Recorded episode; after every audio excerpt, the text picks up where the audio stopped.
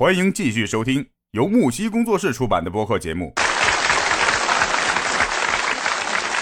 当宝宝开始把吸出来之后，那他这个宝妈就会立刻感觉到一些缓解了，对吧？因为它畅通了，对对，吃的多对，那就会缓解的越多越轻松。嗯，如果实在做不出来的话，也有一些其他可以，呃，一些其他的方法可以催乳的，对吧？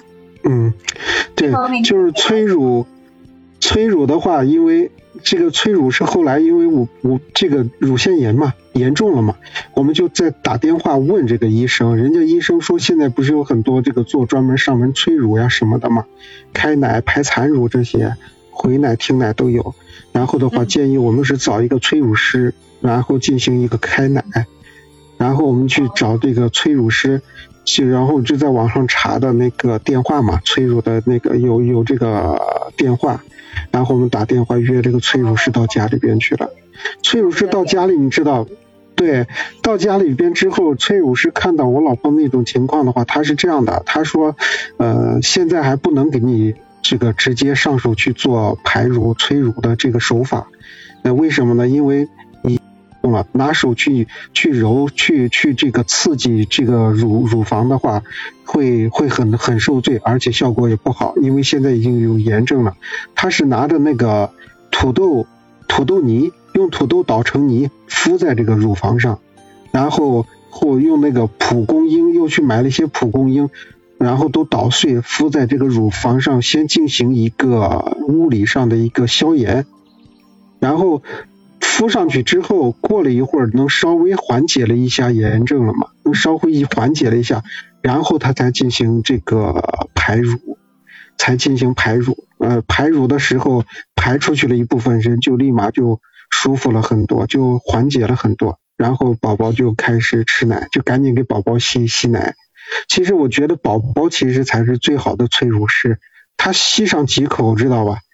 一下 就就舒服了，知道吧？人人一下就舒服了很多了，因为他之前不吸的话，他堵在那儿胀的很疼很疼的。你让他多吸一吸，你的乳汁就就就不会造成这种堵奶、胀奶这种情况了。所以说，你小孩子你晚上吸吃奶的时候，其实我觉得那个时候在月子里小孩子奶量还挺大的。哎呀，过一会儿喂一次，过一会儿喂一次，那个时候又开始头疼了，因为人休息不好，知道我老婆每一会儿一个小时左右吧就要喂一次，一个小时左右就要喂一次，知道吗？真的是不容易。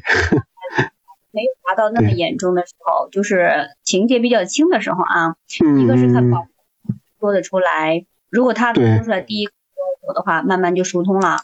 然后如果对再严重的话，用那个吸奶器，嗯，用吸奶器可以比较简单的就解决了。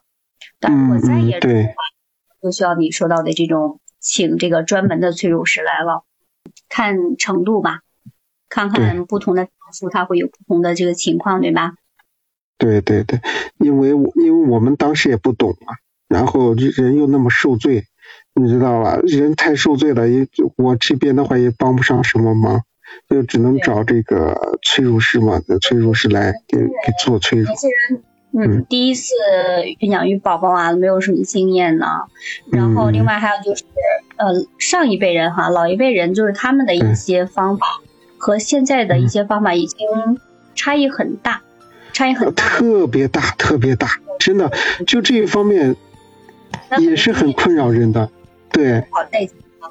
这时候就嗯会存在一些，哎呀，怎么办呀？怎么办呀？遇到各种问题手足无措了。对对对，而且嗯，老一辈的人那个方法其实不不但能够，不但就是说缓解不了，反倒还让这个嗯、呃、这个呃这个堵奶的这个现象更严重。老一辈的人是建议拿热毛巾敷嘛，就是用热毛巾烫一烫，然后敷到胸口上，软一点敷一敷，看能好一点不？其实那样越敷越糟糕，越敷越糟糕，知道？哎呀，如果说是这个胀的话，越敷越胀了，对吧？对，还有一些就是说那个什么，还有一些就是说堵奶了，明明是堵奶了，他认为好像是缺乳，知道吧？还要给给你补，要要要下奶的一些各种汤呀，补汤的给你往往嘴里灌，你知道吗？哎呀，我我们说这，嗯，不是说因为这个呃这个毒奶哈，觉得你营养不够，它是因为什么？因为宝宝做不出来，宝宝呢做不出来，他喝不到奶，实际上是个专业人干专业的事儿吧。哎呀，嗯，我在书里面看到过哈，就关于母乳喂养方面的文章，然后结合自己的一点小经验哈，就是在月子期里面给小宝宝喂奶的时候啊，小宝宝吃奶的时候呢，就是不要限量啊，宝宝想吃，是嗯，他是很需要的，因为月子期嘛，对，真的是很重要，对，特别重要，特别重要，对，从第二个月开始，母乳喂养就可以间隔两个小时喂一次。就是需要比较有规律的给他进行喂养，然后呢，因为母乳比较好消化啊，两个小时喂一次就可以了。如果说奶粉喂养的话呢，一般是三个小时喂养一次。如果是混，那最好是先喂母乳，让他吃够了之后，然后再喂奶粉，因为有的时候母乳是不够的，对吧？每一个产妇的身体情况是不一样的，不是说你你再怎么补就能补得上来，呃，没有完全的影响啊。嗯，对。然后除了这个喂养宝宝啊，母乳也好，奶粉也好，这个之外呢，坐月子里面其实最重要的事情是什么？是一定要有小啊，一定要以这个产妇和小孩为先。嗯。其实给大家一个小建议啊，听到我们这个节目的嗯宝妈宝爸们一个建议啊，可以给产妇也好，呃宝宝也好，听一些轻音乐啊，钢琴曲啊或者什么比较高雅的，啊 比较。曲子真的对于宝宝的睡眠，对于他的心情啊都是非常有好处，甚至对于他的成长也有好处。嗯，再有的就是说，嗯，小孩子还是相对来讲就是费力一点啊，但是比较好，比较好照顾。嗯，比较难照顾的，会有一些痛苦感的是什么？是月子里的妈妈，对吧？宝妈因为她刚生孩子，就是很痛苦啊。然后经历过人生的一个很大很大的一个一个坎儿，可以这样说，对吧？终于平安的度过来了。这时候激素水平也在下降，然后呢，本来你是需要休息的时候啊，但是你还要喂养孩子，还要母乳喂养，对吧？对，可以说是心灵也比较脆弱，身体也疲惫。然后呢，除了除了喂宝宝，还有说能换洗啊，这个尿布啊，什么吃喝拉撒呀，对吧？就这些啊。就是自己得不到充分的休息，所以呢，真的是非常非常的辛苦。那么在月子期，一定一定要让产妇啊，把她心情不好的那些人和事儿哈，通通的远离掉。是。那作为老公，我觉得青音肯定是做的非常好啊！你前面讲了那么多我在生产时候的细节啊，啊，这个时候要要完全发挥出来啊！我觉得号召大家向你。应该向青音学习的啊！你看现在女人有产假，男人也要休产假的，对吧？对对对，也是。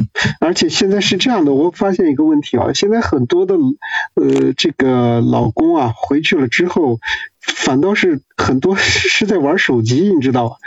这就是因为我同事都是这样的，他是家里边有宝宝，晚上下了班之后回到家里边，就是象征性的抱一下宝宝。然后，然后把宝宝哄睡着，恨不得马上让宝宝睡着，这样自己就可以玩手机去了，知道？哎呀，我不知道他怎么想的。发挥作用，对吧？就是没有承担起你那块责任来。你想，现在我们国家给这个男性休产假，就是把它列入一个假期啊，一个男性的产假里面，就肯定这个事情是非常非常非常重要的，对于你的家庭。是的，是的，特别重要。而且里面你需要承担责任和义务的。你需要承担的东西肯定是有分量的。如果说你只是通过哎我自己啊休休玩玩玩手机啊休完产假之后好嘛我老婆瘦了我胖了那叫什么事儿呢？比如说你这个换洗尿布啊对吧？那喂奶这件事如果是母乳喂养，那你做不了什么，对吧？那喂奶粉喂水喂水，那它的它频率会比喂奶粉更频繁，对不对？对对还有换洗尿布啊，现在有些尿布已经不需要换洗了，就直接替换扔掉，就这样子啊。那么你给他换的时候，对吧？你这种事情能不能就不要再用，不要不要再让老婆做了，老公把它做起来，对，宝宝逗宝宝啊，那么可爱，这么这么小的时候，你培养培养感情，和他好一点，对吧？你给他选一些比较轻松愉快的音乐，从小给他营造这样一个氛围，有利于他的成长。这是一方面。